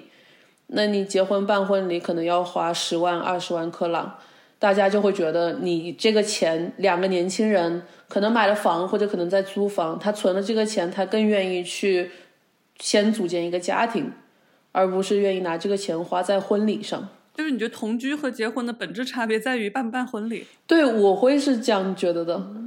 就他这个法律的这种责任关系其实区别不大。你包括挪威结婚离婚之后，他也不会让你的财产就直接对半分割。你婚前财产是你的，就还是你的；他的婚前财产是他的，还是他的。那你分手或者是离婚之后，孩子的抚育责任都是一人承担一半，百分之五十。就所以这些这些东西，他把他这些所谓的条条框框都。和婚姻本身给剔除掉了，就会让你觉得同居跟婚姻，呃，同同居和结婚在这里没有什么很大的差别。嗯，那这样政府不是很亏？他们肯定想鼓励大家结婚吧？政府，那他为什么要？他其实不会，他其实他其实觉得结婚对他没有什么重要，他觉得最重要的是生孩子。那他如果要鼓励你，只要你们生，对，就只要你 生，你爱不爱结婚跟我没关系。是吗而且你节省掉结婚这个步骤的话，反而还会让更多人就是更快的，就是开始生育嘛。嗯，但是但这难道不会有一些 problem 吗？就是对啊，比如说刚刚说的这种，比如说谁是爸爸呀，然后之类的这种，不会引起很多麻烦吗？哎，但但你这个要说两两个人就算是签了一份结婚协议书，那你也不知道爸爸是谁呀。就这个东西，结婚他也不能给你一个保障，对吧？因为之前我在瑞典，但是我那个是已经很多年。瑞典和比利时听说的是 结同居两年，他们就是好像就等于是一个事实婚姻了。但是因为很多人不选择结婚，就是领那张证的原因，是因为涉及到财产分割的问题。但如果挪威这个是不存在这个，那就简直就就没有任何区别的话，嗯，就就是非常好的一个 选择了，而且。这段等会儿别剪下去啊！就是爸爸爸那栏空着，咱以后想给谁当爸，不是想想让谁给他当爸爸就是当。表现不好，让爸爸有一种危机感；表现不好，我就把你剔除。不是，我觉得这段必须留下，这段是真的不可能不好，让爸爸产生一种危机感。你走，你表现不好，我就不让你，我就不让你当我孩子爸爸。给女性真正的对，我你说这种危机感也确实是有的，就是有一种，我觉得这边很多男性他甚至都不觉得就是育儿是他的责任，他会觉得育儿是我的权利和义务，你不能从我身上剥夺掉我的育儿的。这个权利，对对对对对，我也发现，就欧洲的男人真的就好爱带孩子啊？为什么呀？就是他有这个意识，好爱带，一边跑步或者怎么样，就好像很骄傲的样子。就哦，我 觉得奶奶爸推一个那个婴儿车，哇，特别炫酷。对，这这个是真的，对对对，而且加上我们两个人没有结婚嘛，所以其实我的孩子生出来，如果我们没有填，如果如果我没有具体写他要姓什么的话，他就是自动跟我姓，因为只有我。才是确定的，就是我是他妈。就总而言之，妈妈永远是你，爸爸是谁也不一定了。差不多，差不多。你名字取好了吗？对啊，名字取好了吗？你给你给他取一个中文的名字吧，还是取一个就当地的挪威的名字？就基本上对，都就两个都有，因为挪威它有双名嘛，所以我们就取了两个名字，特别好，我觉得。因为我是一种一直不不太稳定的状态，就各种国家漂泊。所以我现在还处于一个单身的状态，所以就这个是因为我年纪也比较大了，就我想的是，你就就是你自己不断求学的这一路，如果你过程当中你认识，就是你认识，或者是你觉得和某一个人特别合拍，你们能共同的进步，那我们可以相处看。但是你遇不到的话，你也没有必要强求，你就嗯，对对对，你就提升好你自己。我觉得可能有些事情不是等来的，是你在走的这个过程当中遇见的，遇见的，对对，同一条路遇见同一个方向，或者是呃，你朝着同一个目标这个前进的人，所以就接下来在哪儿就 就就看吧，我也不知道，我觉得。呃，可能在这儿，也可能去其他国家，也可能回国，就不知道了。所以这个人在哪，我也不知道。但是我可能自己的这个方向，我不太会变。我自己，我的事业，包括我个人所有追求的一些梦想，或者是在教育、嗯教育的这个行业里面，我想做出一点就是力所能及的事情。我觉得这种这个我自己的东西是不会变的。然后，如果你愿意加入我的生活，那我非常欢迎，但前提是我们能一起成长。我觉得这个对我来说是特别重要。哇，请留下你的联系方式，我 们热心听众 欢迎联系。相亲征亲的节目吗？这是一个有缘人请在下面联系我。对，但是不安定的这一感，这这个感觉真的是。你自己首先你没有办法定在一个地方，你可能让对方的心里就会觉得它是一个不稳定的因素，我可能要跟着他就是流离颠簸的这种。但其实说实话，就是呃，现在这个趋势就是大家有很多很多这种，我不是说数字游民这种人，就是有很多很多人，我发现他们已经开始越来越适应这种 remote working 嘛，因为我自己也是完全是 fully remote。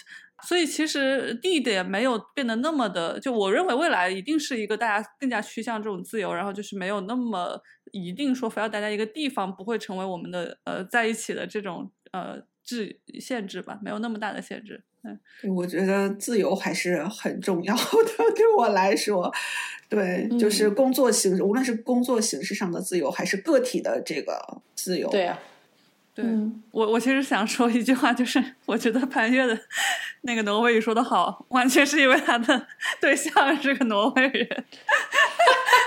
哎，你不能把我自己的工序全部推给他吧？努力，对呀、人家自己开玩笑努力应该很多，哎我觉得还挺难学的。没有了，你知道我刚来的时候，我坐在我隔壁的那个男生，他是他来挪威已经三年了，他是一个荷兰人。荷兰和比利时，我在的那个地区同样都说的是荷兰语。然后他跟我硕士是同一个专业出来的，只不过他硕士比我。低了一级。我来的第一天，哎，你会说荷兰语吗？你在挪比利时待了那么长时间，我说哦，对不起，我不会。哦，那你之前在瑞典待过，你会说瑞典语吗？我说啊，我也不会。我说，因为我当时知道我可能在瑞典待不长，所以我如果能定下来，我再学瑞典语啊。那你在这儿来学挪威语吧。我说挪威语好学吗？他说，嗯，作为我一个荷兰人来讲，我觉得荷兰语和挪威语有很多相近的地方。嗯但是作为你，你的母语是中文，我觉得那是有点困难的。所以你想月月学好这门语言，应该付出了非常非常多的努力，才能讲的这么流利。拿英语学近一点。对 对，英语还是会嗯稍微的近一点点。我我觉得就是怕你们要出去或者怎么样了，我就最后收个尾吧。就最后收个尾，那就呃，平常我们收尾的时候啊，会在最后让大家推荐一个，比如说跟这个当地有相关的一个电影啊，或者音乐啊，就这种艺术的这种作品。嗯然后呃，不知道你们觉得有没有挪威方面的，或者影响你的？就它不一定要是挪威本地的这个作品，就是这个东西跟这里有关啊。你别跟我说挪威的森林啊，对，就是 有没有什么推荐？我觉得蒙克博物馆吧，是挪威的一个比较著名的旅游景点，然后来的人基本上都会去看。就是大家如果来的话，可以去看一看。而且蒙克博物馆的那片区域算是奥斯陆的市中心吧，然后它的歌剧院在前面，嗯，靠着这个海边，然后那边景色也非常漂亮。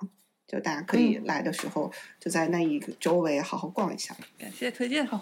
我真的有一部电影要推荐，而且这部电影也是主要在奥斯陆拍的，所以你可以看到很多，包括蒙克博物馆，就是奥斯陆的整个地貌。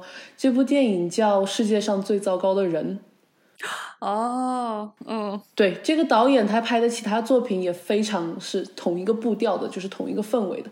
就在这里，我觉得你可以看到挪威当代青年人的精神内核。哦，我也要去看一下这个电影。而且这部电影是一个以女性视角出发的，就是这位这个女性她三十多岁，她也是个人存在的，他个人也有一种就是存在主义和自我主义和我是谁，我要去哪里，我要做什么的这种自我挣扎和思考吧。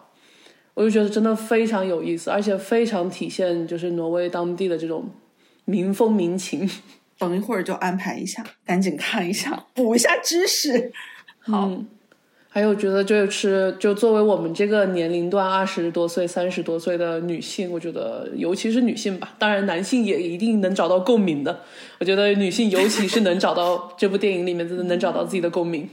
太棒了！好，那就对啊，特别感谢你们今天 在这儿做了这么久，对，然后那个希望一切顺利，然后找工作，然后找对象，然后生孩子，everything 都是一切顺利，等你们的好消息。对，谢谢谢谢，今天保持联络，好的，感谢，太感谢了，拜拜拜。